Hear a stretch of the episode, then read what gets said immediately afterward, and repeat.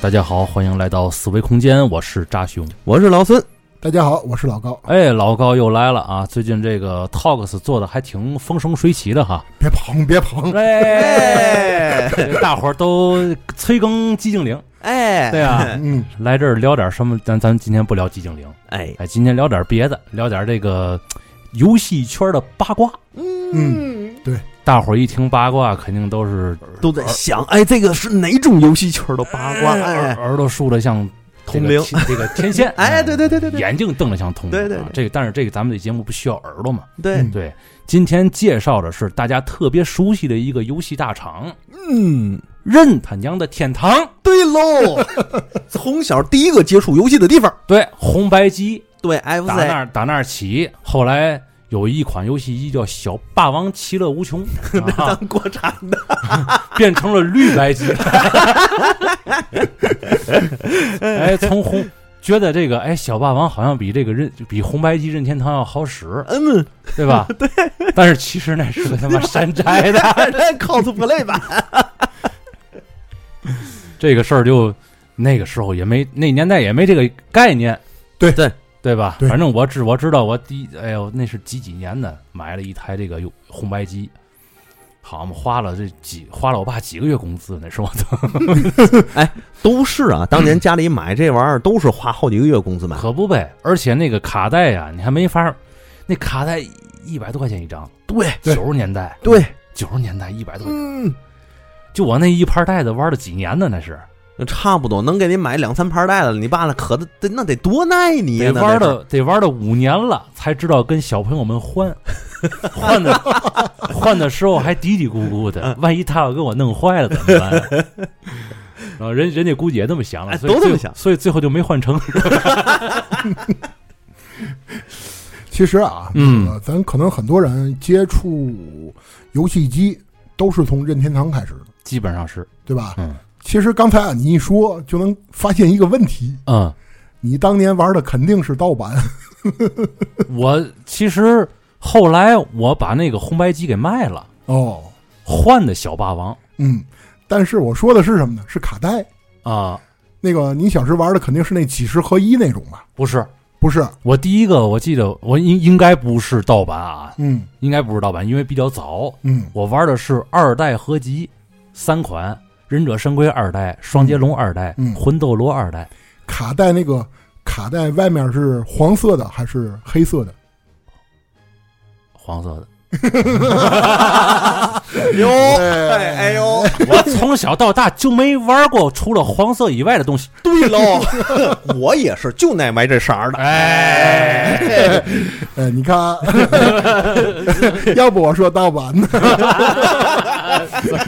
那它还卖那么贵吗？对，当当年确实是最早啊，其实呃，真正的 FC 卡带就是那红白机卡带，嗯应该是黑色的，是吗？没见过都，对，正版是黑色的，惭而愧。且都是就是一一张卡带里只有一个游戏，哇哦，塞你，就想啊，这性价比之要低呀！要不有的游戏它不兼容呢。对对你知道为嘛后来换小霸王了吗？小霸王全面兼容。哦，我后来就是小时候不懂嘛，以为以为咱们这个这不是还不知道小霸王是咱们的，还是红白机是在是外边的，对对对，没这概念。没有没有，后来就觉得小霸王最牛逼，知道还是成龙叔叔做做的广告，对， 那阵儿甭想那个正版盗版，谁好用谁就哎牛，对就是这意思。哎，嗯成成龙大哥那个什么 代理黑洞你，就你你就你就非得比我长一辈儿是 吧？但是咱们说啊，其实红白机最早，它其实我记得我接触那时候也是差不多得九一年、九二年。差不多，都都差不多。哎，可不是，老孙不是，老孙他就不是。老孙的各方面都晚一点儿。哎，对。然后当时呢，我记得是我父亲给我买买来的嘛，嗯买来了之后，然后开始玩接触的红白机。嗯但是呢，一直到后面咱们就不说中间过程啊，嗯反正就是当时有很多好玩的事儿，包括咱我相信很多听友啊也有很多好玩的事儿，甚至于有些事儿你就好奇怎么就做到全国统一的，嗯比如说卡带嗯吹过吧，吹过，对， 吹过卡带吧？吹过，吹过，吹过，吹过肯。定吹过，对吧？嗯，啊，还有包括那个玩游戏那个卡带可能会经常烫，对吧？嗯对一烫了以后就把那个外壳剥下都去，扒下来，只剩一电路板往上插，对吧？对，嗯，就这些事儿，真的就莫名其妙的，当时就做到全国统一了。这这就是也不知道为嘛。一一传十，十传百的力量呗。反正那阵儿，我记得我我是电路板嘛，嗯拿那个橡皮呀、我擦那个那个黄条儿，嗯，擦完黄条之后就好就好读取了。对，嗯，但是其实啊，那个那是很可怕的一件事儿，就有是多有多可怕任天堂曾经说过啊啊，就是那个游戏卡带，包括你吹啊，啊！那是造成游戏卡带接触不良最大的罪魁祸首。哦，我以为能爆炸呢。 那倒不至于啊，反正就是那个吹吹卡带啊，还有包括橡皮擦呀，那个去清洁上面，当然有可能啊， 啊其实也没事儿。任因为任天堂啊，他自己发售了，当时有一款清洁道具，专门让你擦这个东西的，哎那他妈哪知道这个去？应该也是卖的很贵是呢，啊，所以呢， 咱们就不说了啊。哪有橡皮便宜那可不，啊？就是但是其实任天堂一直有很多人都在说任天堂永远的神，任天堂那个征服世界，包括等等等等。嗯呃，甚至于今年呢，其实是应该是三月份吧，呃，发售了一本书，叫《任天堂征服全球征服史》，哦，也是因为这本书，然后我觉得咱聊聊任天堂之前那点儿小黑历史吧。嗯，甚至于，咱们咱们在这儿说啊，嗯很多历史是任天堂特别想要掩盖的，哦哦，意大利中麻，哎，哎，真的，他他其实有很多的事儿，他们不想往外说，因为早期啊，其实任天堂它是分为前期的任天堂和游戏时代的任天堂，哦哦，前面前面还当过流氓是怎么着？好嘛。我跟你这么说，黄赌毒都沾过是吧？我想毒他可能没沾，嗯，但是黄跟赌他都沾了，哦，原来是一个暴力团体呀、呃，差不多。哦，其实早早期 任天堂一代目， 任天堂二代， 我操，现在脑里有画面了 啊！任天堂组，哎，他们那组里的那个所有的成员穿的都是这个红上衣白裤子，哎呀，对了， 都得留那两撇小胡，对戴个大小黄帽，小红帽。然后站着一排排，一看跟一个个手柄似的。所以才有的红白机是吧？ 统一配色啊，呃，当然啊，咱们开玩笑说，但是其实任天堂在当年有多厉害，嗯咱们说一下啊，嗯在一九九一年的时候，就差不多咱们也开始接触红白机那个年代，嗯，他们最辉煌的时候，可以做到每分钟就销售十二台游戏机，我每分钟一分钟十二台啊！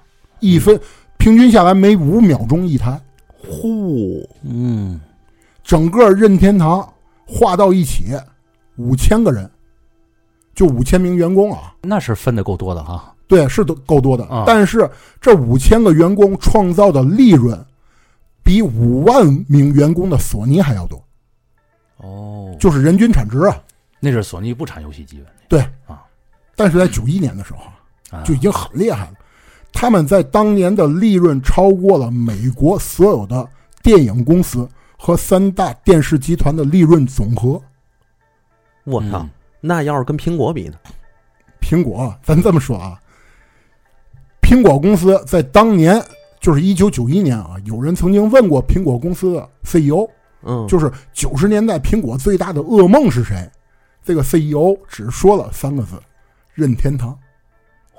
嚯！啊这确实是任天堂的时代啊。啊，我操，这已经想不到啊，哥，现在这都，嗯甚至于大家现在耳熟能详的一些大厂，嗯卡普空、南梦宫、嗯，科纳美，哎还有哈德森嗯这四家公司，最早都是通过任天堂发家的。啊，这肯定是。那最早一代的那个合金装备不在那个红白机上来的哎，对。啊，虽然说那个科纳美一直不承认啊，他有什么不承认他的？这这他有什么嘛不承认的？他不承认，为什么呢？不承认这有什么意义？这是另外一个悲伤的故事。啊，一会儿讲讲，一会儿 一会儿说，讲一会儿说，对对嗯对哎，但是咱们说一下这个哈德森啊，其实嗯卡普空啊、南梦宫啊、啊那个科纳美啊，咱、嗯咱都耳熟能详。南梦宫那个哈德森，其实他发售什么呢？冒险岛嗯，哦那红白机上那冒险岛，啊，是是是啊，那是当初哈德森发售的哦那叫嘛？那个个什么什么什么桥什么名高桥名人的冒啊高高哦吉祥物是吗？ 对高桥名人这个令挺有意思的，是是有一一个人叫高桥名人，然后按照他那个形象设计了这么一个个对，玩儿没错儿。但是这个大哥呀，他啊不叫高桥名人，那叫什么？他叫高桥立惠，哦，哦，那怎么叫高桥名人了没有？就哈德森给的这个人的职位叫名人， 就职位叫拿了透献给天下有情人。就是他在当年啊最出名的应该是一秒钟摁十六下，嗯展示达人的手速，哦，然后就参加各种综艺栏目展示他那一秒十六下。是日本男人手速都快，这麒麟臂这，哎，对哎，所以呢，他在这个公司啊就是一个吉祥物，嗯，天天就在那儿坐着。后来大伙儿呢，那个喊习惯了，嗯就叫高桥名人了。哦哦，啊原来是这意思，对，所以其实早期的游戏圈啊，好玩事儿挺多的嗯啊。但是咱们说，今天既然说这个任天堂，对吧？嗯咱们就从任天堂开始。嗯嗯，其实啊，任天堂可能很多人比较熟悉，就是一个叫山内的家族做的，嗯不熟悉这个不熟悉是吧？啊，也就这你熟悉也就可能你熟悉一点儿，其实啊，山内这个家族的姓啊，据说是从源自平安时代。嗯，嚯反正一提山内吧，咱们就又想起那个梗了啊，对， 啊。这一看就是打那儿开始发的家，行行，可以可以了，打住，哎，一会儿躲不上要播不了了哎啊，上不了架了。 源自平安时期，嗯就是当时有一个贵族呢叫藤原氏，嗯嗯，当时一直到战国时期，就是那个一四六七年到一五三七年，这个藤原氏啊有很多子孙开始姓山内了。嗯，其实这个藤原氏变山内了，其实可能更多啊是入赘，就嗯变成赘婿了、哦啊，就改名了嘛。嗯慢慢的这个山内姓啊就越来越多，然后啊他们家生不出儿子来，哎，可能祖上就是哦，祖上就就可能当时就有一些吧。嗯一直呢，时间到了安土桃时代，这个时代可能我先说啊，嗯我都不太熟，嗯就是一五七三年到一六零三年。嗯，但是呢，有两部游戏特别有名，那年代还有游戏不是那个年代的游戏，啊，是现在的游戏，挺有名的哦两款游戏哦。哦哦哦哦，它描写的时代是那个时代，《哦，信长之野望》我《泰格励志传》。哎呦，我反正这这么俩说，这俩我都不玩，但是我很明白，哎，对，啊因为这个安土桃时代是日本对于当时战国时期的一个历史名词，嗯嗯嗯，但实际上咱们更多的就是织田信长他们那一帮哎，那一帮人，本能哎，本能四肢变嘛，哎对对对这事儿对嗯然后呢，在那个时代发生了一件特别重要的事儿，就是荷兰人嗯和葡萄牙人开始入侵了，打日本去了嘛。嗯当时打的时候就把一种游戏，当时啊，应该是相互之间类似于纸牌游戏，就哦带过去了。带过去了之后，最早接触这这种游戏啊，就这个纸牌游戏的，都是一些大名，就那日本大名嘛，手底下那些士兵，嗯就这些士兵们开始玩儿，因为那个年代不是战乱嘛，嗯人们都把那个脑袋别裤腰带上，嗯啊，有今天明没明天啊，嗯，命也不知道什么时候没啊，嗯，及时行乐呗，哎，对，所以这帮人呢玩着同时就开始挂点小赌注了，哎，不玩点钱儿的，你说这这玩意儿也没嘛玩玩头是吧？嗯，不刺激啊，对，但是这一刺激就坏事儿了，因为很多士兵啊，他们在玩的时候一挂上这个赌注，就变成赌博了，完了就越陷越深了，哎，嗯这一赌博就导致了很多像什么偷啊、抢啊，啊，然后甚至于妻离子散、家破人亡。可不呗。那就玩大了，对，因为赌博这事儿嘛，越陷越深啊。对对，而且赌博后边还跟着高利贷，嗯对，种种这些事儿就开始慢慢的在这个军营里啊就蔓延 起来。那还打个屁仗，对，所以呢，当时对于这些大明就是统治阶级，他们就觉得这事儿不对，嗯我怎么办呢？我我得想办法管这帮人。所以在当年有一个特别有名的人，就叫长宗我不元。嚯，你不冤谁 冤？ 行了行了，啊，这这个只要熟悉战嗯国时代的人都知道这几个人名儿，你知道吗？冯虚贺小六， 第一个秀我去脱他衣了，对对对。 但是那个昌宗我不元当时他统一了日本啊，嗯所以呢，他就率先发布了一条禁赌令。我带头啊，咱都别赌了，全国禁赌。但是呢，咱这么说啊， 虽然说随着他统一日本之后，幕府时期呢也多次发布了很多禁令，但是这东西啊屡禁不止。嗯，这老百这姓玩意儿，这这人性被勾起来了，哪能那么快禁止啊？对，而且在当年，你说日本也没有赌马呀，可能有，反正也不允许，嗯所有所有赌博都不允许。嗯但是老百姓呢，暗地里面偷着赌，嗯，反正就官不举，民不究那那种感觉是、嗯啊。时间呢，再往后就进入江户时期了。这个一六零三年到一八六八年，回到咱们最早那个山内家族啊，嗯，山内家族呢，当时在京都啊一地一带啊就开始生活，哦，不在山里了， 改山外了。然后 在山里生不出儿子来，是不是？对，可能后来又改山口啊什么的。然后呢，这群人呢，干什么的都有，嗯其中有一个人，就是咱们今天的第一个，算是小主角吧。算是一代目吗？其实他在山内家族当中算一代目，哦，但是呢，他这个一代目啊是打引号的，嗯嗯，他叫山内由七。这个人，名儿，这个人呢，就是他呢，在当年就经营一家石灰店，嗯，卖的很好。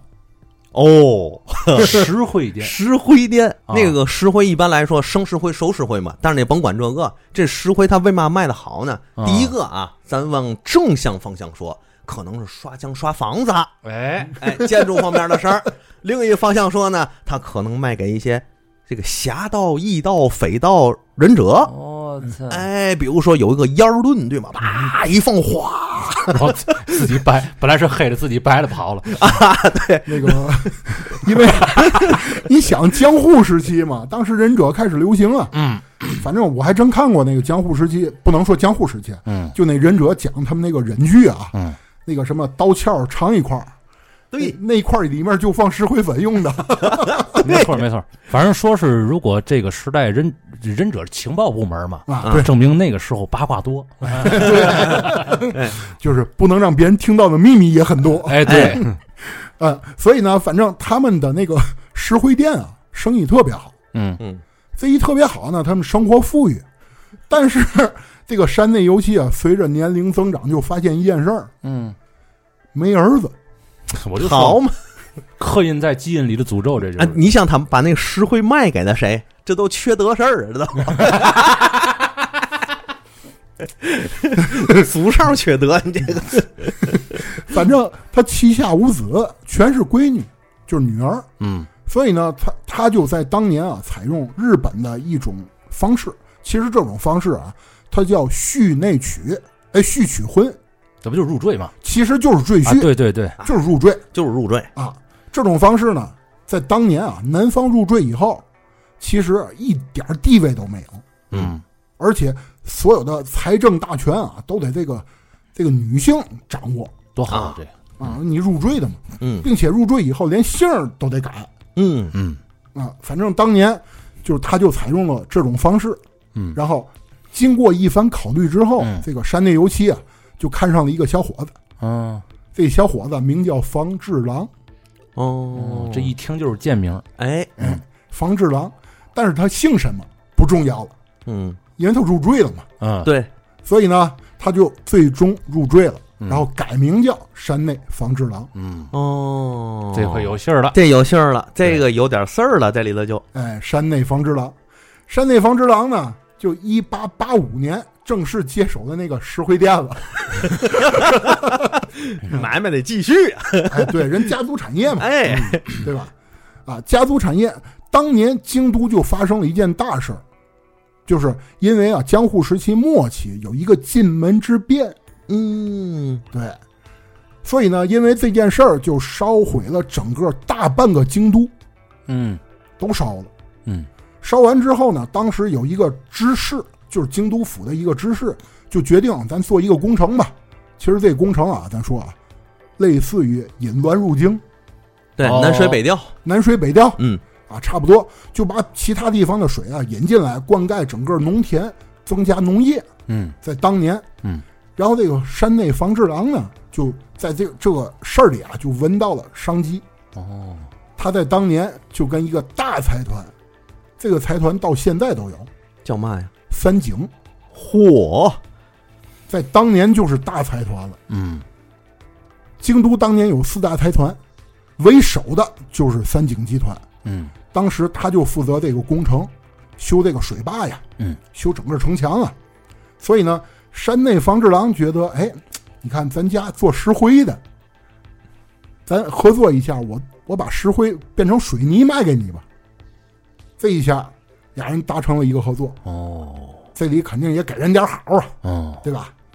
所以呢，他就通过这个又大赚了一笔。咱们话题再回到那个赌博的事儿上啊啊啊啊当时，一八八五年的时候，明治政府在当年取消了那个禁赌令，因为既然屡禁不止，我不如就敞开了吧。哎哎，我既然堵不住，我不如让大伙儿随便玩儿。对，但是这一随便玩儿，因为各地啊这个玩法都不同，嗯，京都政府啊就规定了一个全国统一玩法。好，他还主动这这玩制意儿定这玩意儿，嗯哎，这玩意儿也制定个标准，你说哎其实它制定标准啊是表象，因为它在当年立了一个税收叫花札税。哦，就类似赌博税，对，这里咱们提一个词啊，就是花札。花札呢，其实就是类似于日本当年的那种玩法，嗯，它是一种花札纸牌。其实最早啊，它是在贝壳上做的。嗯，山内方之郎呢，当时就觉得啊，这事儿嘖有搞头。嗯，我既然有搞头，那我就做我就是我们自己特色的东西。他就把这个贝壳啊，就变成了一种布，它印在布上，然后通过修剪、裁剪，然后把这个做成一种全新的方式，然后卖给大伙儿。哎，你看他这个这个思维，这商业头脑就不一般。哎你像那个贝壳上，你印什么东西啊？你带着叮铃咣啷，它就不方便。你就不如带成那种布，做成布之后呢，你又像那个纸牌一样好携带，你还便于隐藏。其实啊，咱说啊，当年咱一直说纸牌，当年都没纸，日本那可不， 小日本乱都没纸。老百姓不一定用得 上对，啊。咱们说这个花札是什么？其实啊，一共四十八张牌，它是分成了那个十二个月，每个月份有四张牌，哦，通过不同的组合，然后获得不同的积分儿嗯就是反正这种形式吧。但是我说一个啊，老孙肯定最了解，有一个名词嗯，朱鹭蝶，哎呦， 这看过《火影》的都熟啊，这个朱鹭蝶符合对。朱鹭蝶最早其实是花札里的一种组合，哦它是一种组合形式，就是其实啊，大家想啊，就跟咱麻将差不多，哦组合不一样，胡法不一样嘛，哦啊，，明白了吧？杠上开花啊，就类似吧。捉五魁，就是说说白了，就是赌博变得更加的便携了。对，它也是大家玩法更统一了，更方便，哎就是说白了，就你一出去之后，随身带带一副扑克那意思是。对这个，你想啊，这个到现在也能想通。你像天津麻将跟四川麻将，它打法就不一样，嗯对吧？南方跟北方麻将各地打法也不一样。嗯这个为了统一大家一块儿能更好的进行麻将交流呢，所以大家就统一了各种胡法玩法。对，就这意思。对，当年呢，这个山内房之郎啊，看到这个花札纸牌啊这么好，然后大伙儿玩的这么火热，嗯就决定我投身这个行业吧。所以呢，他在一八八九年就成立了山内房之郎商店，后来更名叫任天堂骨牌公司。嚯，开始正儿八经做点游戏 了。 对，哎，人家正儿八经真是全民游戏发家，哎，啊是，对，但是啊，当年咱们说啊，任天堂，他当年就取了这个名字。任天堂到底什么意思呢？嗯嗯据那个 人家任天堂官方自己说啊，嗯，谋事在人，成事在天。你 别说，挺符合他这个游戏的，挺符合他这赌博这个事儿。 反正咱也不知道是真事儿呢，还啊 是后来他为了美化自己，自己编了一套说辞。没法说。嗯但是呢，也有民间说法，嗯嗯，说是那个任啊，当然任天堂是那个咱直译过来嘛，嗯呃，人那边应该叫 Nintendo，啊嗯就是任天堂的意思嘛。任天堂，反正据人家自己说啊，还有还有另外一种说法，就是任是代表侠客的意思，哦任我行，呃，反正就是代表跟侠客有关系。 天呢，代表天狗，哦，哦，因为他们赌博的时候，经常有人会摸自己鼻子，就很像天狗，哦，就是赌博的侠客啊嘿，好嘛，任天堂。男的都得给自己美化一下，哎哎，这有点那个武士那意思啊，哎是那个那个浪人那个意思，说自己是侠客怎么怎么样的哎啊反，正不管我多浪，反正我是浪人，哎，对，嗯所以呢，在当年山内房之郎啊他就转行做了这个手艺人，嗯做这个花札纸牌。他就觉得啊，用一套极其复杂的工艺把这个纸牌做好，嗯，抱着一种那个匠人心态，嗯好嘛，他从这觉儿就得有，哎嗯，他觉得这个纸牌是有生命的，嗯， 我要用我的手艺去征服它。这想法这想法倒对，那嗯中二啊，哎呦， 啊，这个日本人的匠那工匠精神嘛。嗯嗯嗯，所以呢，当时这个任天堂他们做的这个花札呀，是整个京都地区特别受欢迎的，卖的特别好。同时，这个因为这个赌博的人啊，他们有一个迷信，嗯就觉得我每赌一次，这个牌啊我就换一次。哦，其实有迷信的成分在，其实可能更多啊是怕对手做记号。嗯。都有估计，嗯嗯，对，还有嘛呢，就是有人也说过啊，就是这这把牌玩完了之后啊，啊都沾了大家自己各自的手气了。哎这手气有人好，有人坏，是这把牌我就得拽了，重新换一波手气。，嗯，那你那牌输了三三回，你你也不乐意用，啊，那可不，对，对， 所以呢，当年因为种种这些事儿，就慢慢的流入到那个黑帮手里管理，就这个赌场嘛。嗯嗯嗯因为在当年就赌场经常管理这个黑帮嘛。嗯，然后山内房之郎呢，就据传说啊，只是 传说 加引号的啊，嗯因为任任天堂不承认。啊，你想啊，山内房之郎怎么就和这些黑帮就搞好了关系了？反正最终他变成了整个京都地区赌场的首席供应商。哦，那他当地肯定和那这个山内冯二郎和当地的黑帮肯定有勾连，没准儿这哥几个里边还有分成呢。必然会有，哎，他这都是一句废话的，这就是哎，其实你都不用说， 我幼稚了， 你就是为充充点时间是吗？ 我幼稚了。不是讲历史的严谨。 嘿操！然后呢，通过这一圈这一系列的事儿，哎这个房山内啊，房之郎就赚疯了。你想啊，那就那肯定整的，个京都地区赌场都用他的这个花札纸牌，是的，然后人家赌一次就扔一副，你想这得挣多少钱？嗯，所以呢，他整个随着这个产量提高啊，自己做不过来了。 你想啊，我每一个都得拿那个我生命征服了， 征服不过来了，就开始招学徒了。哦，这种现象呢，一直持续到一九零七年，嗯，那是赚赚够了，看这意思，对，十几年啊。嗯，然后这个时候，西方的那个扑克牌就整个在日本也流行起来了。嗯，任天堂呢，凭借之前啊多年的这个渠道网络、人脉关系，开始成立了成熟的生产线。嗯因为卖卖卖这个花札纸牌太好了嘛，嗯，当时他就成为了日本本土专门做扑克牌的公司，嗯因为他转型了嘛，从这个花札纸牌就变成做扑克牌，嗯，而且做的还挺好。咱这个不得不说啊，当年他的扑克牌真的做的很好，是呢，工匠精神嘛，而且他分了很多就是品牌出来。嗯，包括可能他其中扑克牌最好的那一那一档啊，叫大总统，就是用料最好啊、哦，印印刷最最美观。哦，上面都是大美人儿一系列的。哎，还真不是，人、哦人家上面可能跟咱现在看到的差不多。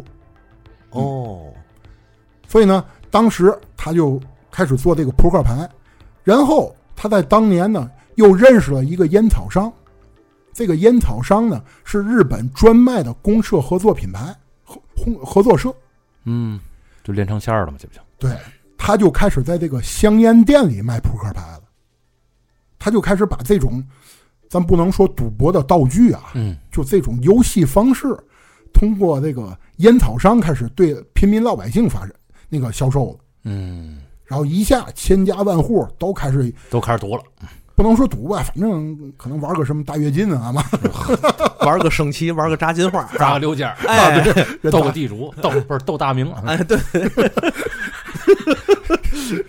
日本玩八六家，头大名，呃，反正在当年就是任天堂就已经成为日本最大的这个纸牌公司了。嗯，一，但是在当年山内芳之郎呢，他就发现这个外面挺好啊，嗯，家里不好，怎么的了又？他也没儿子，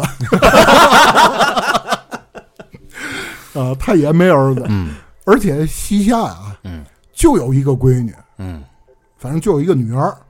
后来他一想怎么办呢？我也招一个上门女婿吧。嗯嗯，就经过一系列考察，反正那个时候可能钱对于他来说无所谓，啊，我这就啊我就找个踏实本分的人就行。是，所以找了一个老老实实、踏实本分、勤勤恳恳的一个老实人嗯哦啊，然后叫鸡粮，哦，鸡是积攒的积啊，粮是善良的良，应该也叫山内计量了啊，对，哎， 然后这个是鸡粮就更名为山内鸡粮。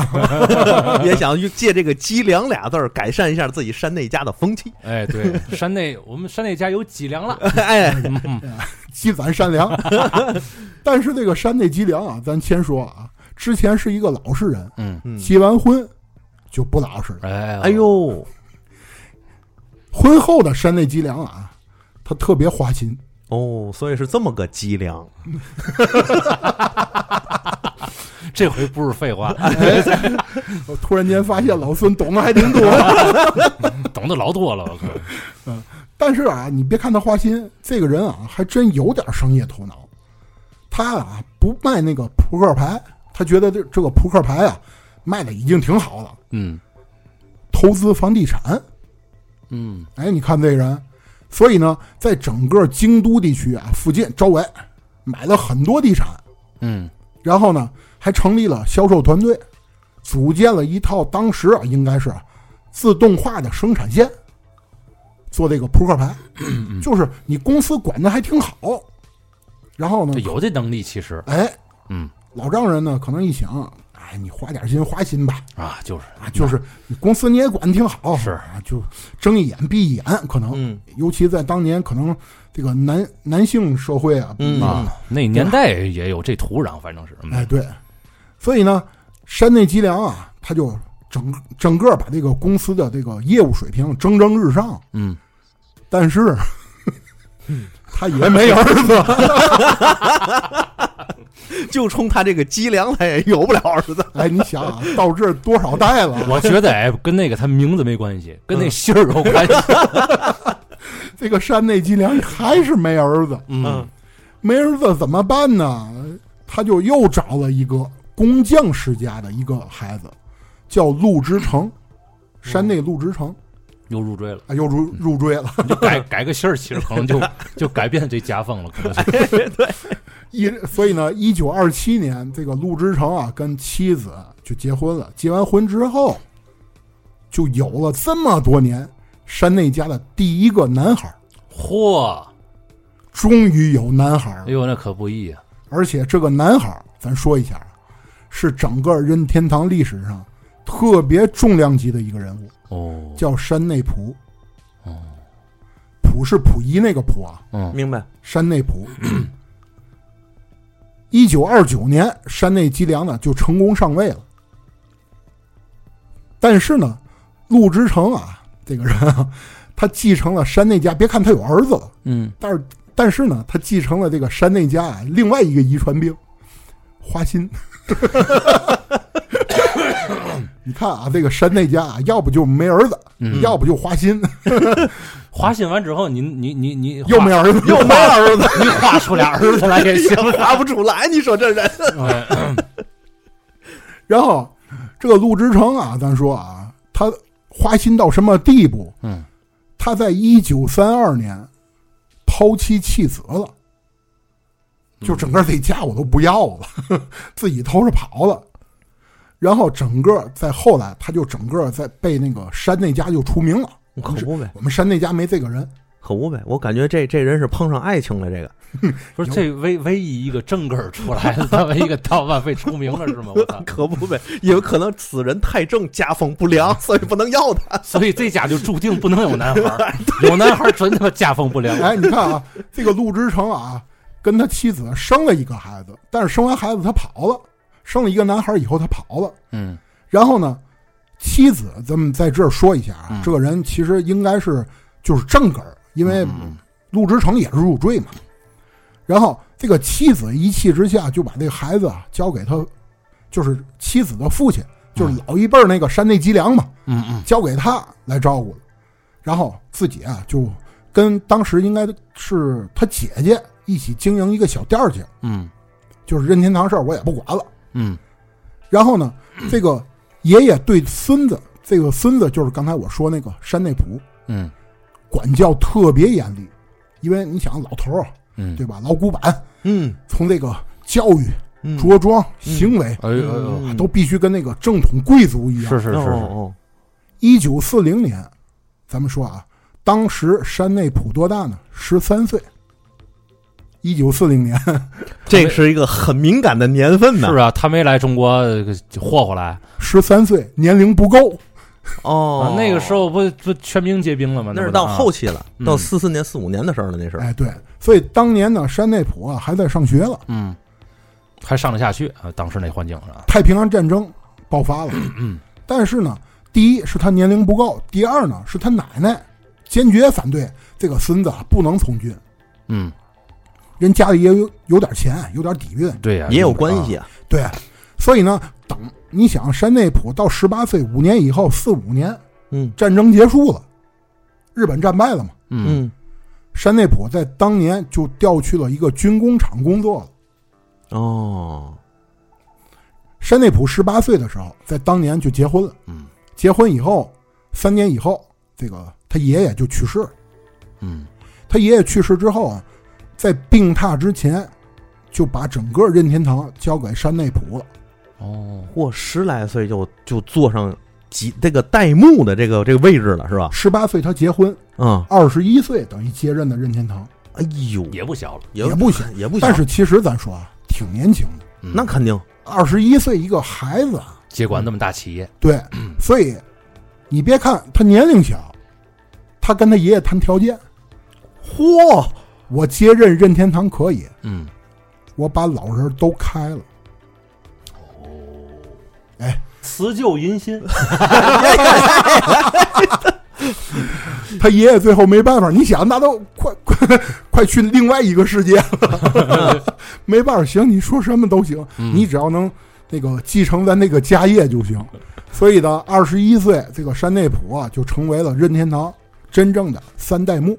嗯，上位以后，这个山内溥就直接开除了这个任天堂里面所有的山内姓的直系和旁系嗯全开了。人家干的好好的，你说有没有出出什么问题？你就直接给人开了，是吧？就是我说话必须得一言九鼎，哎，我要求有绝对的权利。嗯其实咱呐，设身处地想想，这山内溥二十一岁坐镇这个任天堂，他当时这个心情也是不太好。反正估计也是看出来家里一点事儿，对，哎，你就是想，老头们之间的那点儿纠葛呀。哎，对你想，，他一个新人小孩上位，手底下这帮老人都是自己父亲、自己爷爷留下那帮老党，对呀就都是城浦黄盖。爷爷要还在的话，还能 hold 得住。哎爷爷不在了，你就过两天我就成那个布鲁斯韦恩了。 对，然后往这边往这边一看呢，又是自己老爹留下来的，就是周瑜、鲁肃。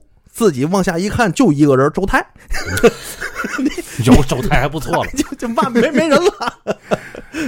所以呢，他在当年不但开除了所有山内姓的人，嗯，他啊还做一件事儿，资格越老我越开除。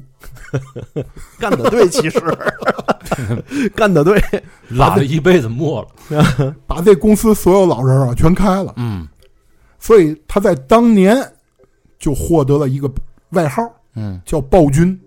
嗯你想啊，这人铁血手腕啊，嗯，得多厉害！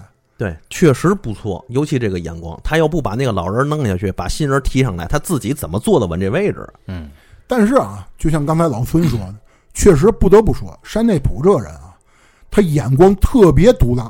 嗯，他在一九五三年就开始开发这个塑料纸牌，哦，就是把那个扑克牌啊变成塑料的。嗯，同时，他在一九五九年就跟迪士尼签约了。哦，你想，迪士尼那个授权多厉害！可不呗，他在五九年就跟迪士尼签约了。签约之后，让自己纸牌后面能印米老鼠。嚯，当年大 IP 呀、这是啊这就是当年的这个潮流物件儿了。对呀、哎哎，所以在当年就开始进驻各大商场了。嗯，最终呢，创下一年六十万盒扑克牌的销售记录。他还是米奇牛逼。是吧，对，哎，说嘛没用，啊还是得 IP 经济。哎，对，对。但是就这样啊，山内溥这个人一点都不满足啊，嗯这点东西不够我野心的。满足不了，没人开了，主要是。对对对， 好久没玩这游戏了。所以当他在当年就把公司啊咱换个名儿吧，嗯，就改成了咱们到现在耳熟能详的一家公司——任天堂株式会社。哦， 叫现在叫超人了。对，然后呢，开始制作啊就新的产品线。嗯，当年就这点办扑克牌啊，不不行，想有什么新产品线呢？嗯，当年另外一家公司，咱们在这儿说一下啊，就是发明了方便面，嗯，日清，日清集团发明的方便面，嗯，就开始卖方便面了。哦，然后他一想，这个，哎，这个方便面这个东西挺好啊，嗯，那我卖点嘛呢？ 我不卖方便面，我卖速食米饭。哦，他等于是看见日清生产那方便面大好之后，他觉得自己也应该转个型儿，然后哎对带一搭搭一波这个快车是吧？嗯，就因为速食风格嘛，当年其实方便面更多属于那个速食产品就方便便当啊啊，， 对。但是你就想一下啊，你弄点米，放个水，它就熟了。 那他妈不还是米饭吗？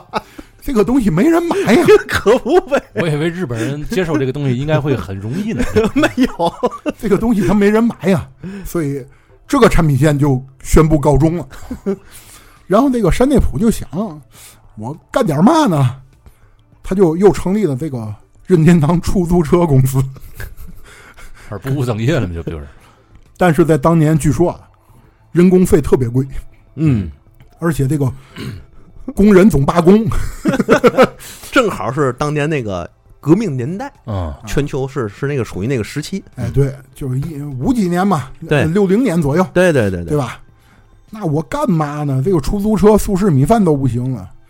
他后来又开发了一个新产品， 小食房。这个有点回嗯归他们家祖业那个意思了。嗯咱们家打索尼嘛，多少钱？四块钱一小时。哎，这个符合他们家家风吧？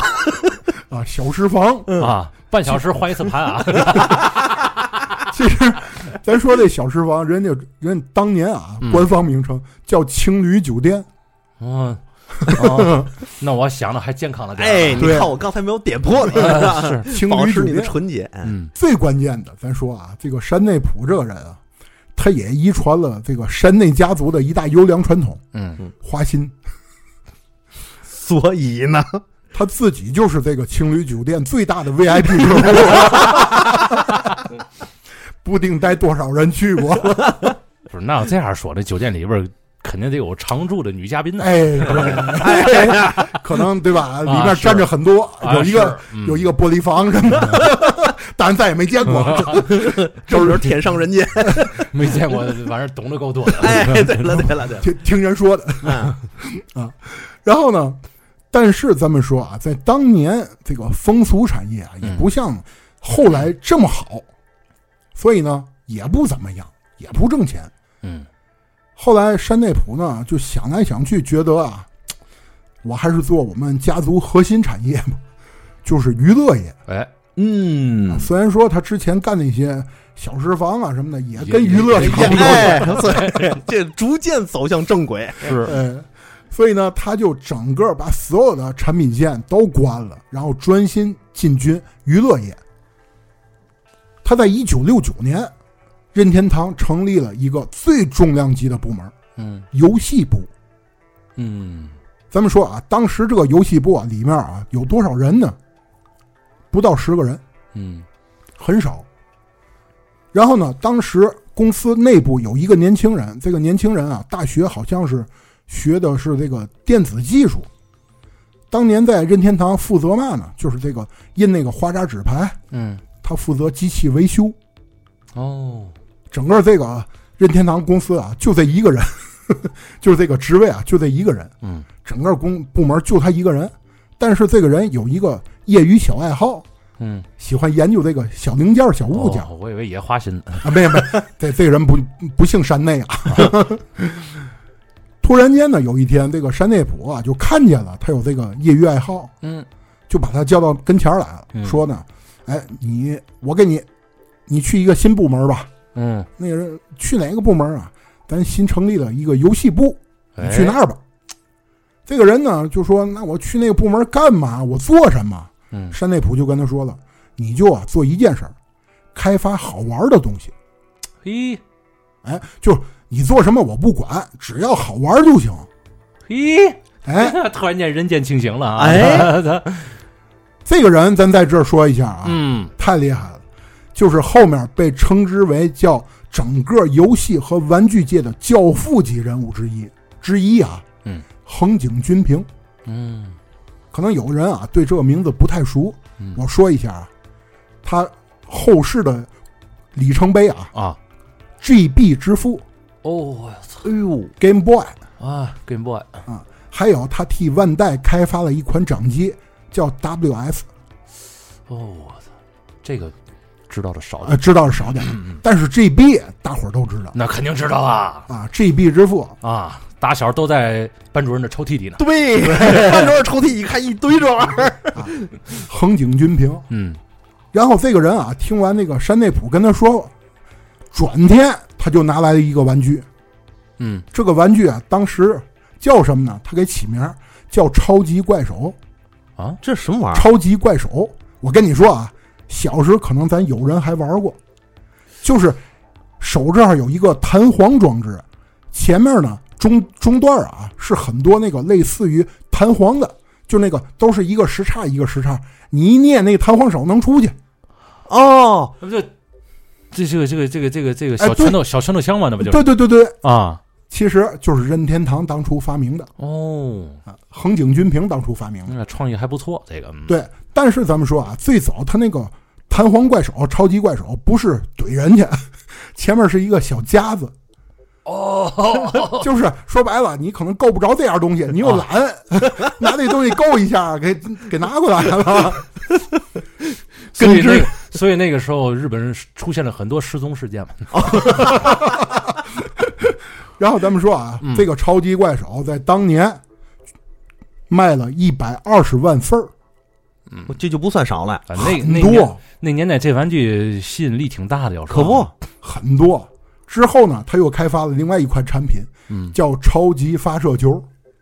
这是嘛玩意这个东西啊，我一说啊，你觉得太中二了。超级发射球，儿？ 这名儿就挺中二的，我跟你说， 那个其实啊，最早啊，因为有一款产品叫发射球，嗯，但是呢，市面上反馈啊，这个东西啊，容易把玻璃给打碎了，他就开发了一个超级 发射球， 就是为了让那个玻璃碎的更彻底点儿。其实是反过来，这个球当时它的宣传的就是永远不会把玻璃打碎，哦，因为它哦这发、这个所谓的超级，其实是他妈降级，知道吗？因为它发球特别慢， 但是卖的一般啊。啊，最关键，他还开他还开发了一个叫“爱情测试仪”， 这什么玩意儿？ 这都咱说啊，就是一个男性和一个女性俩人一握手，把另外两个手放那个测试仪上，哦，就能测试你俩有没有可能化学反应。这不骗子吗？那是个玄学物件儿，这可 但但是你别说，你你别老孙啊，你别忽略当时那个年代嗯昭和时期，嗯，哎呦，要不说这个机器猫的那么那么怎么那么火呢？哎对对 都是对这东西。在当年，男生拉女生手都不好意思脸红。啊对对借助对这个东西，我就可以拉了。对，哎呀， 我告诉你，卖的那个好啊！那可不呗，能不好吗？对，当时他就卖的特别好，但是在卖的过程当中，他就发现这个电池啊不够用的了。哦，这是个颠的东西。对，其实它里面应该是人体有那一种磁场，它嗯检测那个人体磁场。其实是到底是爱情的化学反应，还是你饿了，还是怎么的？咱们也不知道。哎，对对对，其实一点没有科学依据啊。就是想借助这个仪器，俩人拉下手就，一拉哎。手儿，他这这这后边就可以有有点嘛了。哎，对了，对了， 对了，，后面就有就能有故事了对呀。呀，人家、哎人家女生乐意跟你拉手，就证明你已经成功百分之六十五了。对，嗯只不过是借助这个仪器找了一个借口。 当时呢，他就全国啊，就是全日本啊，找这个电池供货商，就有一个小伙子，之前是哪儿的呢？夏普，嚯，鼎鼎大名，哎，夏普的电池推销员，这个人叫上村雅之。嗯如果知对游戏有点了解的人，应该对这个名字觉得如雷贯耳。嗯后面咱们就说到了，嗯他跟横井军平在后期被称之为叫任天堂硬件三杰，哦很厉害的一个人。当时最早他是电池推销员，然后跟这个横井军平就认识了。嗯这一认识，觉得哎呀，横井你太厉害了，嗯，就跳槽到任天堂了。两个人就开发了一个游戏，这个游戏我跟大家说啊，就是光枪，呃，就是就死亡之屋那种的是吧？类似是。但哦是最早啊，咱们说啊，因为当时还没有游戏机了，嗯但是它确实是对啊前面某一个物件上有一个类似于那个红外线接收的一种哦，装置。就就公园里边打那个老虎那个对东西是吧？嗨，当然，现在咱看啊，这个东西遍地是，但是在当年，这简直跨时代的产品。啪十环哎，对啊，一环，这个跨时代了，而且啊，它整个跟这个光枪搭配销售，还有什么呢？像什么枪把那个玩具桶，嗯有一个小狮子，挨打以后会叫。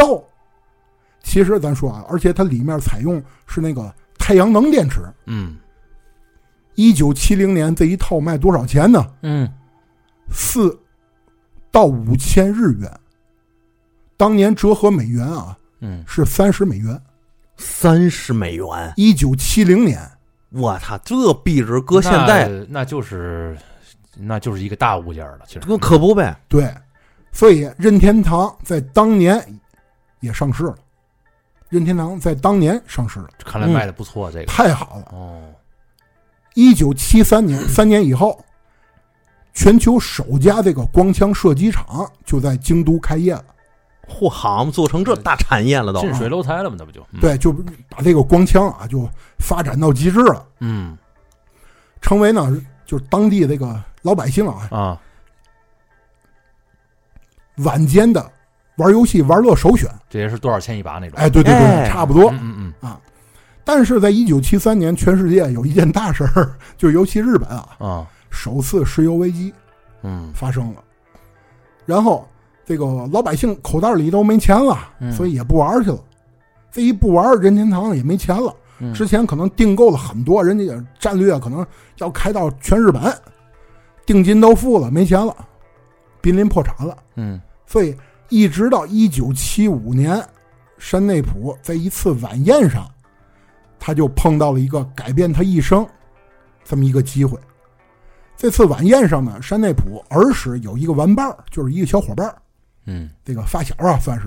这个人是当时担任日本最大这个电子集团的一个高管，嗯俩人随便聊天啊，但是这个人围绕的都是这个像什么半导体呀、嗯微处理器呀、这种话题。嗯，山内溥从这里面就嗅到了商机，他觉得这种东西啊，能作为娱乐产业，嗯能变成我的这种一一种那个产品。嗯而且当时美国有两大巨头已经开始做这个家用游戏机了，嗯一个是雅达利，嗯一个叫米罗华，哦嚯，这雅达利可是鼎鼎大名啊！好嘛。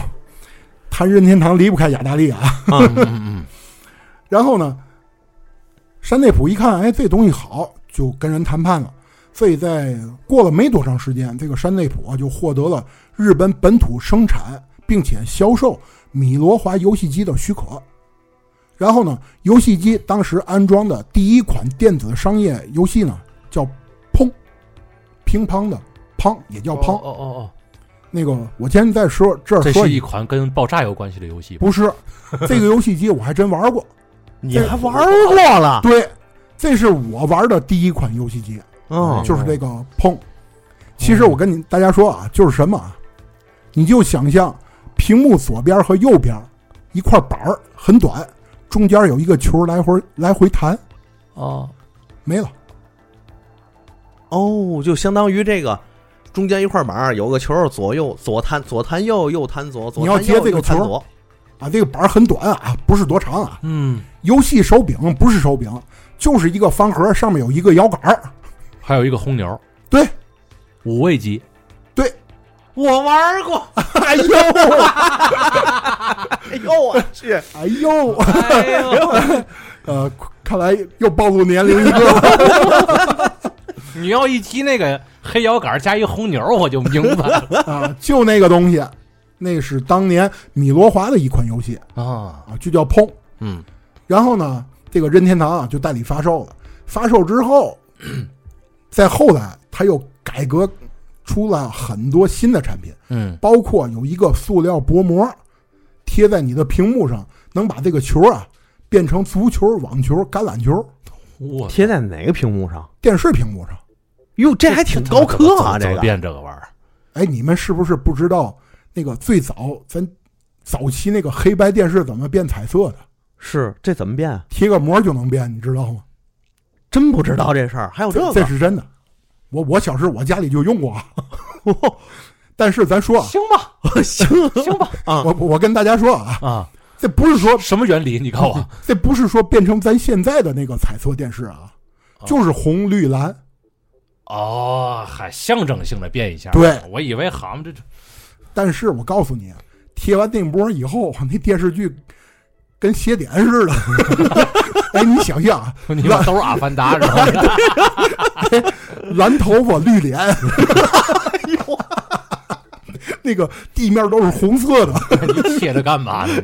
你 要的干有嘛儿？你要这三年色有啥意义？你哎啊，就是跟邪哪哪部那电视剧，我我从小看《渴望》跟看《邪典》似的。 但是啊，咱们说啊，确实任天堂在早期，它那个贴上那个东西能改变那个球形啊，然后就把它变成那个足球、网球、橄榄球。嗯当时他们就有这种技术，嗯，然后呢，山内溥随着卖的越来越好，他就想，我光卖别人产品多没劲呢。嗯，我就我我干自己产品多好啊。嗯，所以呢，他就后来找到了三菱集团一起研发产品，在一九七七年推出了，应该是叫 Color TV Game 六和十五，六和十五是啥意思？就是游戏机里面自带六款游戏和十五款游戏。哦哦，明白了，明白明了。白啊？就是六和十五嘛。然后呢，包括搭载像什么咱后期知道的啊，什么打砖块儿啊啊、赛车啊啊！啊，这两款游戏啊是核心卖点，哦，核心卖点。然后呢，就这样，任天堂呢就在整个游戏产业就进入这个人们的视野了，嗯没想到打砖块还有那么那么那么久有的那个悠久的历史是吗？我太悠久了就。下边一个小摊儿，噔，对对对对，就灯就那个东西， 就那个东西啊。然后一时间呢，来到了一九八零年了。山内溥呢，觉得这个家用游戏机啊，这便携性不太好。嗯你想啊，其实当年啊，很大。我跟大家说啊，那个 Color TV Game 那个东西啊，不是后来的红白机，它很大。嗯嗯，然后觉得便携性不太好，他希望呢，所有孩子都能玩上任天堂的游戏机。嗯，所以呢，他就想开发一个掌机。这个掌机啊，他就想开发多小呢？跟信用卡一样大。嗯， 嚯，这么点儿小歌儿，对，所以在当年 Game Watch 就上市了我操哦这，当年这野心够大的，啊。Game Watch，我不知道咱有人见没见过那东西啊？嗯那我也玩过。 这这这我就没玩过了，这个嗯我跟大家说一下，其实就是那个你玩过小时候那个俄罗斯方块吧，啊，跟那个的呃就是原理差不多，就你是说是那掌机俄罗斯方块对吗对，对，就那个就那个上面全是像素点啊儿，拿对像素点儿推衣对，裳，没错，就是其实那个技术是 Game Watch 上有的，哦，那我就玩过了，就是等于 他提他提前把那像素点儿都在那个屏幕上都刻好了啊只对不过通过点亮的那个次序不一样，形成不同的图案，嗯，就这么一款游戏机。因为你想啊，打砖块儿、打砖块儿、赛车，嗯那能什么？不是咱现在赛车啊，啊，我这这肯定是 那不都是像素点儿亮吗？啊嗯就那个东西就开始卖了，卖了之后席卷全球，席卷全球了。嗯，同时呢，山内溥一看，咱这边其实也有一款掌机，嗯就是套圈儿， 啊，对对对对对，你 别说，我都玩过那个。没错儿，嗯都玩过。嗯， 那一一摁小小小气儿往上拱，那手掌中的前列腺， 但是啊，咱们说啊，山内溥这个人啊，你看开发了这么多产品，他还不满足，嗯同时他又往这个大型游戏机发展，嗯，就是咱说的大型。哦，开始了，嗯，对他盯上了这个全世界这个小孩口袋里的那个一百日元硬币， 资本家的丑恶嘴 赚脸，小孩儿钱 哎，哦臭不要脸！但是他给小孩带来了无上的快乐，也对，行 吧，操 哎，也给毁也毁灭了很多的家庭，所以呢，他在那个当年啊，就是那个差不多是一九七五年吧，嗯推出了那个一款游戏叫那个《荒野枪手》。嗯，其实这个游戏啊，跟大家说啊， 就是那个把那个那个碰那个板儿啊换成两个拿马赛克拼成的那个西部牛仔，嗯，掏着枪对着打，哦，距离很近。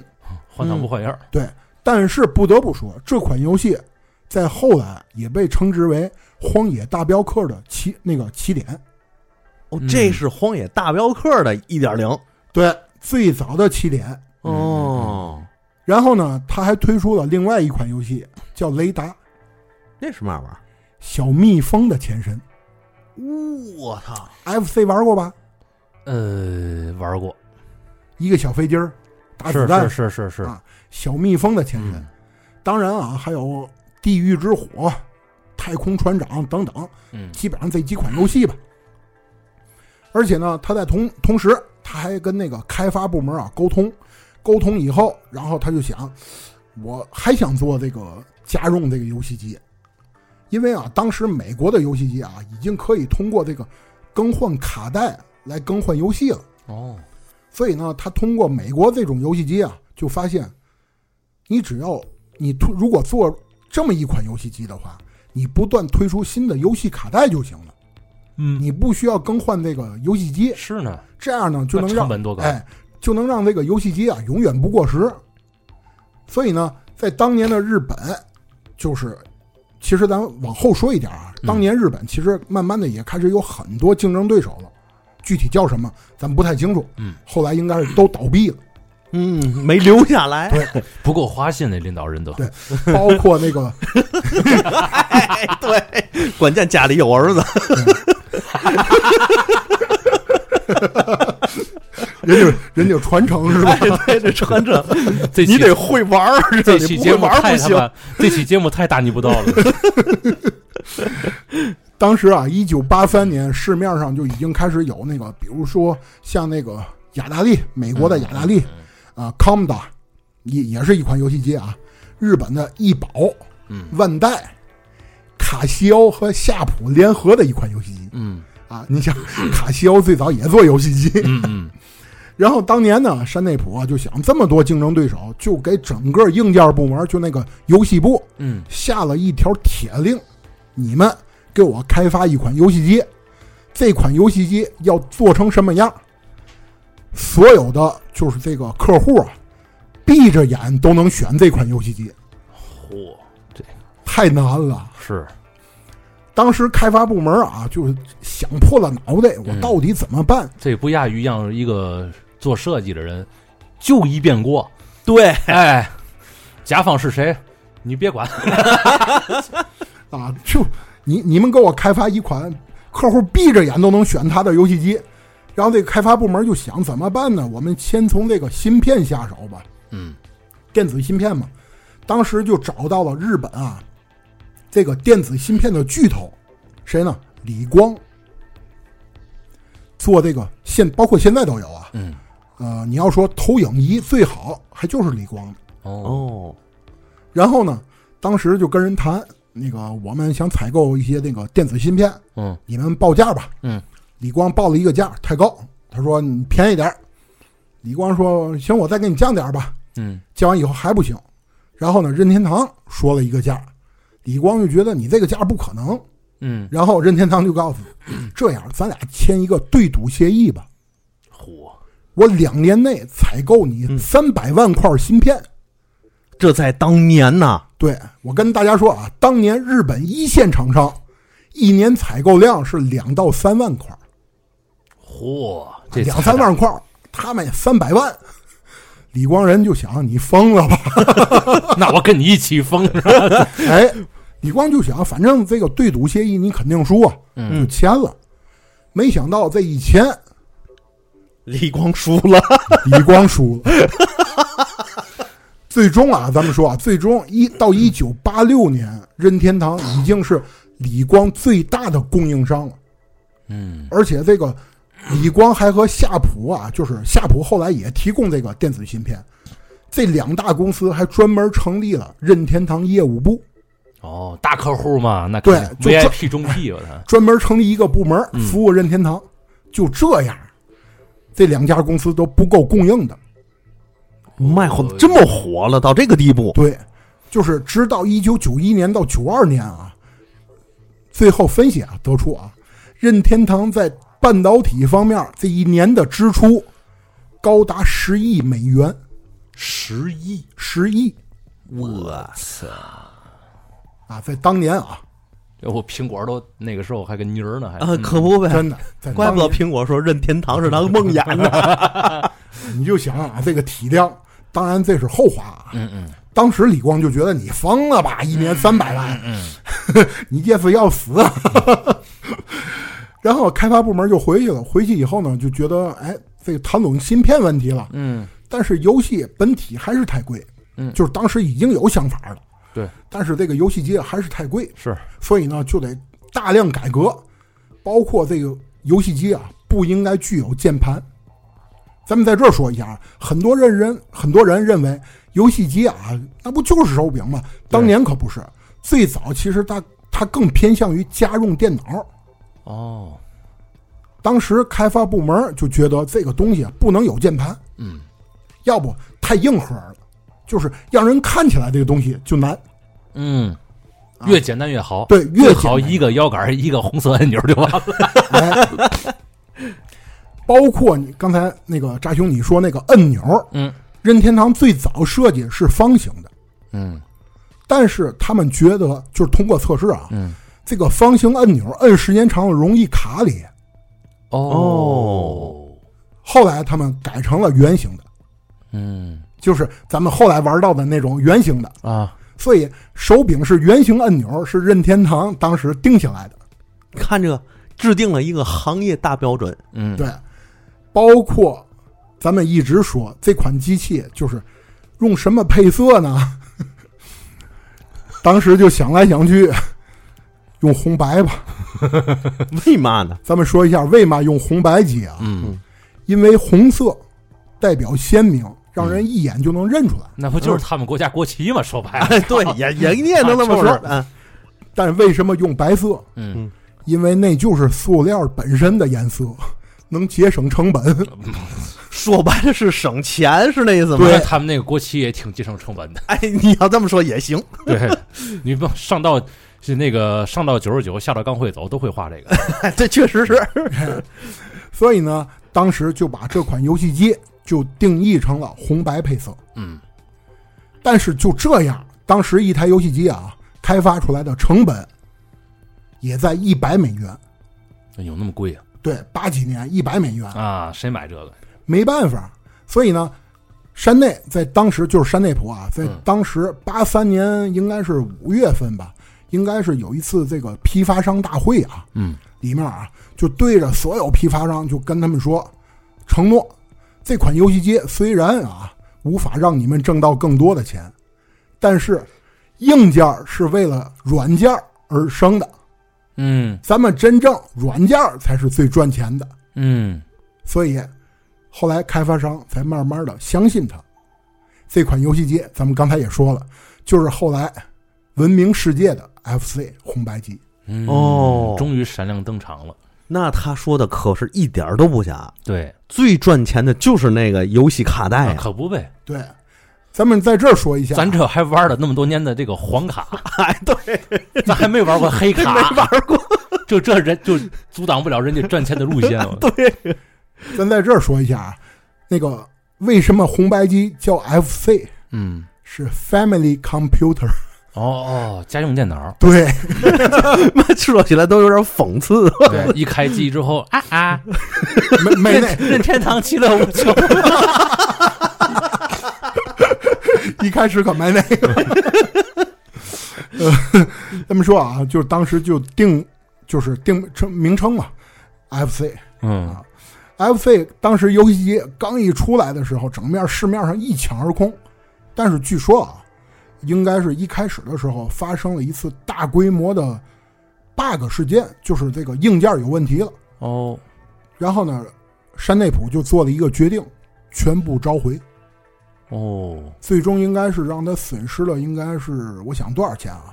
应该是，呃，应该是十，将近小十十几万的美元，十几万美元，就这样。但是通过这件事儿，就是这些批发商、经销商啊，啊，对任天堂就有信心了， 哎哎，呦，就觉得这个公司负责，行，对，有信誉，嗯哎有信誉。不是一般的日本人。对，哎哎而且啊，他还在那个经销商那个展台那儿啊，给人布置嗯，布置出来很多场地，然后呢，那个放了很多试玩产品，让小朋友玩儿。哦，电玩大会，这一玩，这个小朋友一耐呢，哎，我要这个，我要这个，哎，哎，然不后走了就，哎对，这一抢而空啊，太厉害了。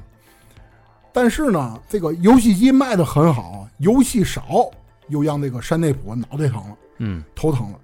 开发这个游戏啊，变成了他的首要目标了。其实啊，咱们在这儿说啊，山内普这个人啊，他在很早之前就特别重视这个人才。嗯，有多重视人才呢？他曾经在当年好像说过一句话，就是普通人付出再多的汗水，也做不出来好游戏。嗯，世界上只有少部分人才能制作出来人见人爱的游戏，哎，这些人才是任天堂需要的。就说白了，就天赋异禀之人，是吧？对，所以呢，他在一九八四年，山内普就亲自担任开发总监职位。但是咱们在这儿说一下啊，山内普这个人一直到他去世，这个人不爱玩游戏机，就漂亮，恶心了，啊哎，哎，可能是天不是天看这，天天想这个，估计已经有就点是烦他了，他的游戏的点在于想这个游戏，有可能，对他已经把所有的精力全消耗在这个点上面了。那你让他玩儿，他确实没没意思了。确实，你没像很多大厨，你问他你爱做菜吗？ 嗯，都是这种做烦不是了，他可他能他他可能做完他不吃，对，是吧？嗯，山内普这个人啊，他从来不玩游戏机，嗯而且他也不爱玩，他不是、还真不是玩玩腻了，嗯他就不爱玩。但是这个人眼光太毒辣了。嗯任何东西到他眼上，就是眼前一看，他就知道这个东西能不能大卖。是，哎，你说这就厉害了。嗯，二十一岁的时候能把所有栏儿都开了，这人肯定不简单。是吧肯定是所以呢，当年八四年，他就在整个任天任天堂里挑了三个人，一个就是咱们之前说的那个横井军平， 嗯嗯第二个人就是那个夏普那个电池推销员嗯嗯啊，上村雅之，嗯还有第三个人叫竹田玄阳。嗯这三个人后世呢就被称为任天堂三杰。当时成立了开发三个部门，三大部门。嗯第一个开发一部是横井军平担担任这个负责人。嗯，在一九八六年，咱说啊，开发了大名鼎鼎的密特罗德。说这个游戏啊，可能很多人不太清楚，嗯，有一种游戏叫《类银河恶魔城》，知道吧？你给讲讲。没事儿，没关系。啊恶魔城我知道，但是你要类银河恶魔城就是嘛呢？当年这个游戏啊，咱可能现在就是上帝视角一点儿啊啊，啊啊啊，更多是那种滚滚轴式，就是滚卷轴式，就是一页一页翻嘛，啊，往前走。啊，一直往前走嘛。那恶魔城不就那样吗？恶魔城不是啊。你想，恶魔城是你从 A 地区到 B 地区找到一些东西以后，你可能通过不同的路线一一通找之后，又回到了 A 点。哦，就是那个滚轴，那就是你回不去了。对，你想到后来就被称之为叫箱庭式游戏，魂游戏就是典型的箱庭式 游戏。宫崎英高从这儿来的，对，嗯，所以这是你说这魂系列，可是这个老头环之前的那些个啊，对吧？啊，对，对，老其头实环不就是开放式的吗？那不就呃，老头环的那个很多城堡还沿用着这哦种，哦哦所以呢，箱庭式其实在最早它也属于类银河恶魔城那种玩法，哦，嗯就是我我可能绕了一大圈儿，一发现，哦，我又回到这儿了嗯啊，就这种。当时密特罗德就是那个银河，因为它有另外一个别名叫银河战士，嗯而且他在一九八六年啊，你控制那个小人儿，就是咱这么说啊，我觉得挺像洛克人儿的，就是戴着一个头盔，挺像穿着一身特别酷的铠甲，嗯手上是一个手炮，然后你去游玩，在最终打败 BOSS 以后，那个主角摘下头盔，你发现是一个女性，嗯，在当年可是第一款以女性主角做开头没的游戏有真正大女主游戏，这是对，当年因为很多人啊认为啊，这个啊拯救明世白界明白明白明白，对吧嗯嗯啊，女性角色担任主角没有嗯啊，所以它是第一款，嗯所以呢就横井军平开发的，八六年，那个上村啊，上村雅之担任第开发第二部门，主要负责呢硬件和外部设备，还包括一件事儿，网络通信适配器。这东西是什嗯，么？猫儿我告诉你，真正红白机山内普给它的定位是能网上购物的。哦，我哦操，在八几年，我操，他怎么想到这个事儿的？对他就认为未来是网络化时代，哎嚯呦，这这这人是挺厉害，要说，嗯你通过红白机你是可以在线读码的。但是他这个这服务器没没有跟上，对啊，服务器没跟上。但是咱说啊，当年的红白机已经具备这些功能了。 我操，那是那挺厉害的。大环境不不允许，要不然的话，他可能成为第一个那什么的，太超前了。是太超前了。对，然后咱说啊，第三个这个竹田玄阳，他是任第三部门的。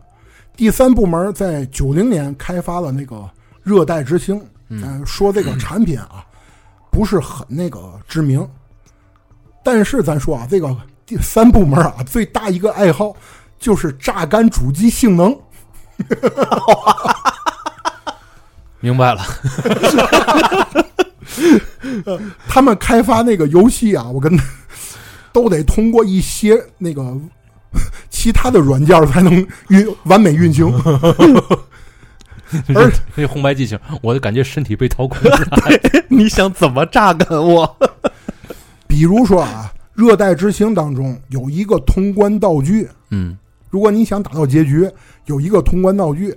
当年啊，很多日本网友玩了玩了一个遍，也不知道最后这个道具在哪儿。但是后来人们发现，就是里面有一个 NPC 说，就是通关的道具就在你的手中。一直不明白这句话到底什么意思。 那不遥控器吗？手柄吗？那不就是？说明书哦，把说明书放水里就出来了。这你怎么玩儿这都？我 操！这 多损呐、这玩意儿！哎，这突破 CNB 第一第一第一回，这是吧？哎对，但是你别说，在九零年他就想出来了，并且他的很多想法奠定了后世一款特别著名的作品嗯《塞尔达》。嘿嘿，要啊说有人就说嘛，你像索尼呀、什么叉 box 什么的，那个是什么？那是专门做电视游戏的。嗯，但是但是任天堂是什么？任天堂专门做游戏。哦，等于这个他们两个人之间有差着绝大的层级，对，任它天差它差着这个维度了。哎，还真是，嗯，而且咱们说啊，第三部门还开创了这个卡带备份功能，嗯就是存记录，就是存记录。啊，对，我不知道那个咱有多少人玩过，就是我接触的第一款那个存存记录游戏啊，啊，重装机兵。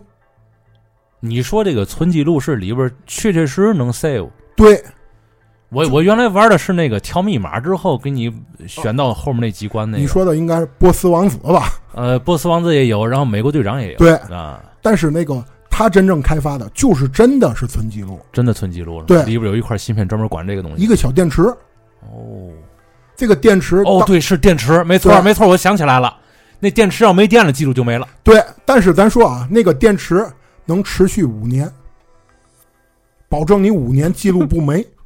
五年你得把这款游戏玩腻 了，要不然的话你就死的心都 有了。这都是当时第三部门开发出来的技术，黑科技啊确确实实挺厉害的啊，当年黑科技啊，而且还有三个部门合力制作的嗯第一款《塞尔达》嗯，啊，《塞尔达传说有三部门合力制作》，啊，还有包括《光神话嗯，》啊，这些里程碑作品啊，都是三个部门合力做的。但是呢，咱说啊，有一天山内溥呢就觉得我需要一个设计天才，我得找一个人帮我设计一款新，就是新游戏。嗯，然后呢，找这仨部门啊，仨部门都没功夫，啊不不找第一部门，哎不行不行，没人没人，第二部门边边去边去嗯， 第三部门我们这儿一一堆词儿，那找谁呢？他就想起来当年啊，有一个人在策划部门担任实习生，这个实习生就是后来大名鼎顶顶的的，宫本茂，哎呦， 游戏之神，对，哎，宫本茂嗯当年最早是个实习生。咱们在这儿说一下宫本茂这个人啊，首先给他的评价啊，电子游戏之神，嗯，原来买那个是游戏机使用技术上一直一直在提这个事儿。是对，真的宫本茂是电子游戏之神。嗯第二，定义了 FC 的颜色，这个颜色不是说那个呃红白机那个红红白啊，啊啊啊，它是整个定义了游戏里面所有的颜色不超过五十六种。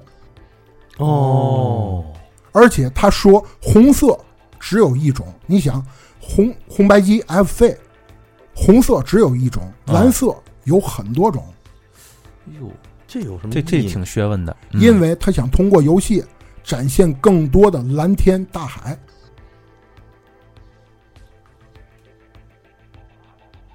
我们俩没明白，嗯，他他的这个是心心中向往这种颜色，对，是吧因为他觉得蓝天和大海需要更多的蓝色，而红色有一种哦，就他够了。喜欢大海，所以这样喜欢海海的那个层次会更多一些吧。对，没错。所以呢，有很多蓝色，而且这个人还被称之为叫那个马里奥之父、啊，对对哎对这对对这，肯定是，塞尔达之父、嗯那个皮克敏之父，嗯还有包括， 再说啊，有一个人突然间有一天找宫本茂说：“那个，我们想做一款别的游戏，能不能那个您给点建议啊？”嗯然后宫本茂就说：“啊，我当初做了一款游戏叫《任天狗》，啊，那个行，我们能不能那个您给我们更多点建议啊？”行，说完以后回去开发了一款游戏《动森》，哟，等于动森是宫本茂的想法来做的，宫本茂最早开发了一款产品，一款游戏啊，嗯叫《任天狗》。嗯因为宫本茂在当年他就觉得啊，这个游戏啊得增增加这个社交属性，我得操让大伙儿啊能在一个世界里面聊天儿。嚯，哎呦我天，所以啊你想，动森就特别注重这个社交系统嘛，嗯所以啊他其实是给动森了一些灵感。嗯，咱们再说啊，另外一个团队就跟他说：“这是我的计划案，您看看吧。”看完以后给了点儿建议，拿笔随手画了两画。咱们在这儿说啊，宫本茂最早是个画家， 人是画画的。明白明白，这这种职业不容忽视。 他在纸上随便画了两笔，这个人回去就做了另外一个大 IP，嗯， 《宝可梦。 哎呦， 我天哪！哎呀，多浪漫的一个年代啊！ 可不呗哎呦我 宝可梦嗯，啊，就听了宫本茂几句话，好嘛，尾田现在尾田荣一郎都说自己是宝可梦的这忠实就粉丝，是这说白了，这就是游戏界的三国时代啊！对对任何的可能性都会在下一秒发生，吧是对，然后呢，他还开发了那个 View Fit，嗯就是整个把这个健身运动带进了游戏机，嗯包括后来那个健身环大冒险，嗯其实都是人家宫本宫本茂最早提出来的。嗯，还有包括跟大家说一个特别耳熟能详的公司，二星。这跟宫本茂还有嘛关系吗？有一次啊二星啊，把宫本茂请到了他他们总部，嗯然后呢，宫本茂到那儿看了十到十五分钟，嗯然后就说啊，行，那个进入下一环节吧。嗯，二星的总裁呢，就拿着一个那个设计案啊，嗯据人自己亲自说啊，嗯，颤颤巍巍的递给了宫本茂。是辈嗯不辈分上来说是应该这对啊样，哎嗯宫本茂看完以后，告诉他：“你这个太复杂了，嗯什么玩意儿就给扔了。嚯，”然后这个二 二星的总裁啊，他自己原话啊说，在那一刻他感觉他的蛋蛋被冻住了， 真的，他自己感觉两条腿已经站不住了。嗯就觉得宫本宫本茂把他的这个整个策划案都给扔了，觉得什么也不是。但是宫本茂也给他了一些建议，嗯告诉他找到游戏最本质的快乐，砍掉所有不必要的产品线。所以二星到现在都专门注重两款产品，嗯，一个是 GTA，一个是《荒野大镖客》。哎呦，你像最新的新闻，二星说砍掉就是全力开发 GTA 六，暂时不开发《荒野大镖客》续作，就是因为宫本茂当时告诉他们的。就是孤注一掷扎的一个一个眼儿对，没错，啊！就这样的一个人。我觉得他，我觉得他理解上可能有点问题，嗯，是吧？我要我要听宫本茂说这话，我可能就不这么想了。而且我感觉宫本茂可能是嘛，是说你这个游戏玩法太复杂了，哎，简单点儿。结果他妈就更复杂了。 你看那个《荒野大大表客》里面那多复杂的系统。对。但是啊，咱咱在这儿啊，简单说一下宫本茂啊。嗯宫本茂设计的马里欧是整个现在游戏史上，尤其它的第一关，嗯是所有制作游戏制作人都会拿来做参考的。嗯他，你看，你想啊，马里奥、超级玛丽，大伙儿都玩过，对吧？嗯嗯他以在第一关里把这个游戏所有你需要具备的能力都告诉你了。哦，你想啊，一开始你游戏标题画面进入游游戏之后，你往右走嗯，是可以走的，对但是你往左走是走不了的。对，嗯，他就在告诉你，这款游戏是往右走的。嗯哦，听着挺弱智，但是是这么道理。对，嗯然后你往前走，然后碰上了一个小平台，对吧？对，嗯平台上面有一个问号，嗯，碰上第一个怪物，对吧？嗯然后再往前走，你会看到一个平台，嗯那个平台有一个金色的问号，对，你顶它。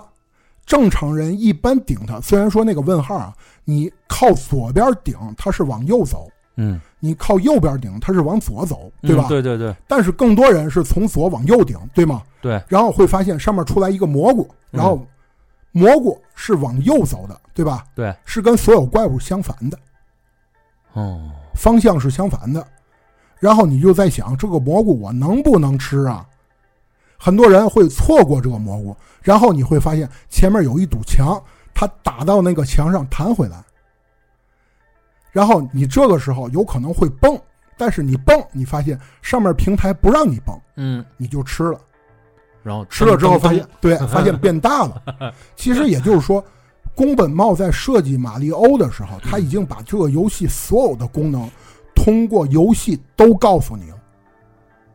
说白了就是第一关就告诉你这游戏怎么玩儿。所有的技能，没有任何文字。这就是为什么你会发现任天堂的游戏，你不认字儿也能玩。这一点确实是，你想啊，我玩游戏我最烦什么？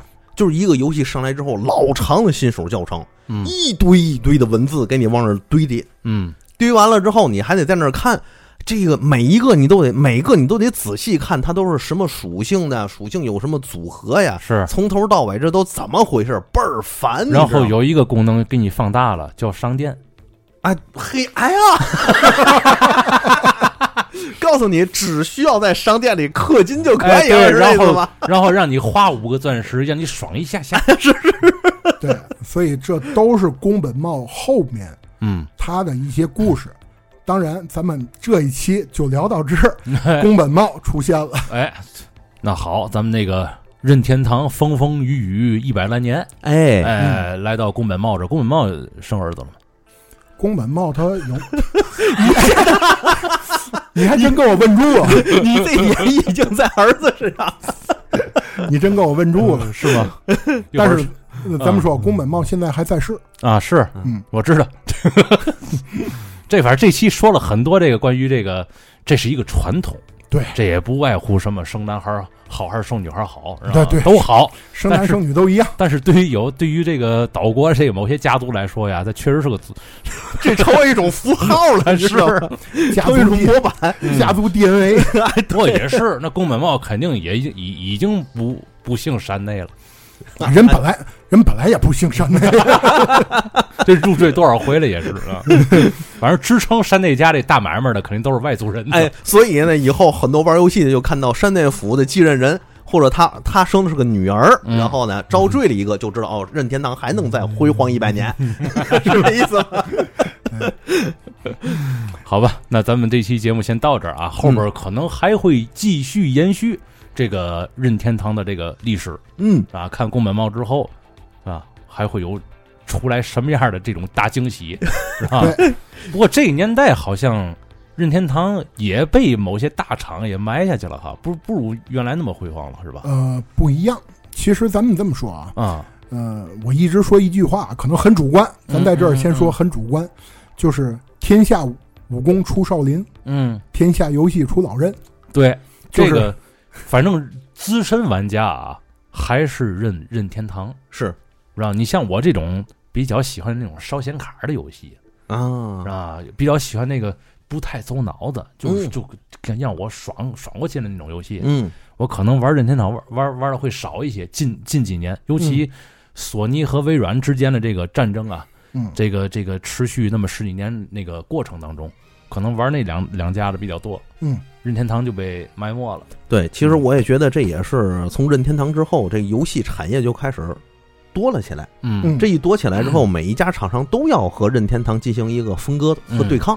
在这个过程中，他们就得找自己游戏的风格特点，嗯比如说割草类游戏啊、解谜类游戏啊、通关类游戏啊，各种各样。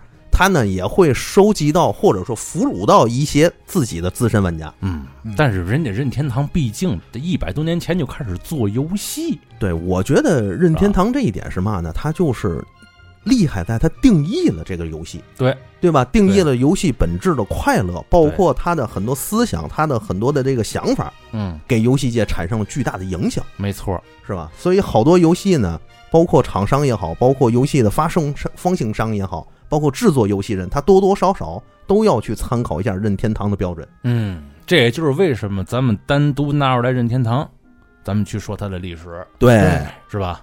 对，好吧，那咱们今天这期节节目就先到这儿了啊，听众朋友们，拜拜。拜拜。拜拜。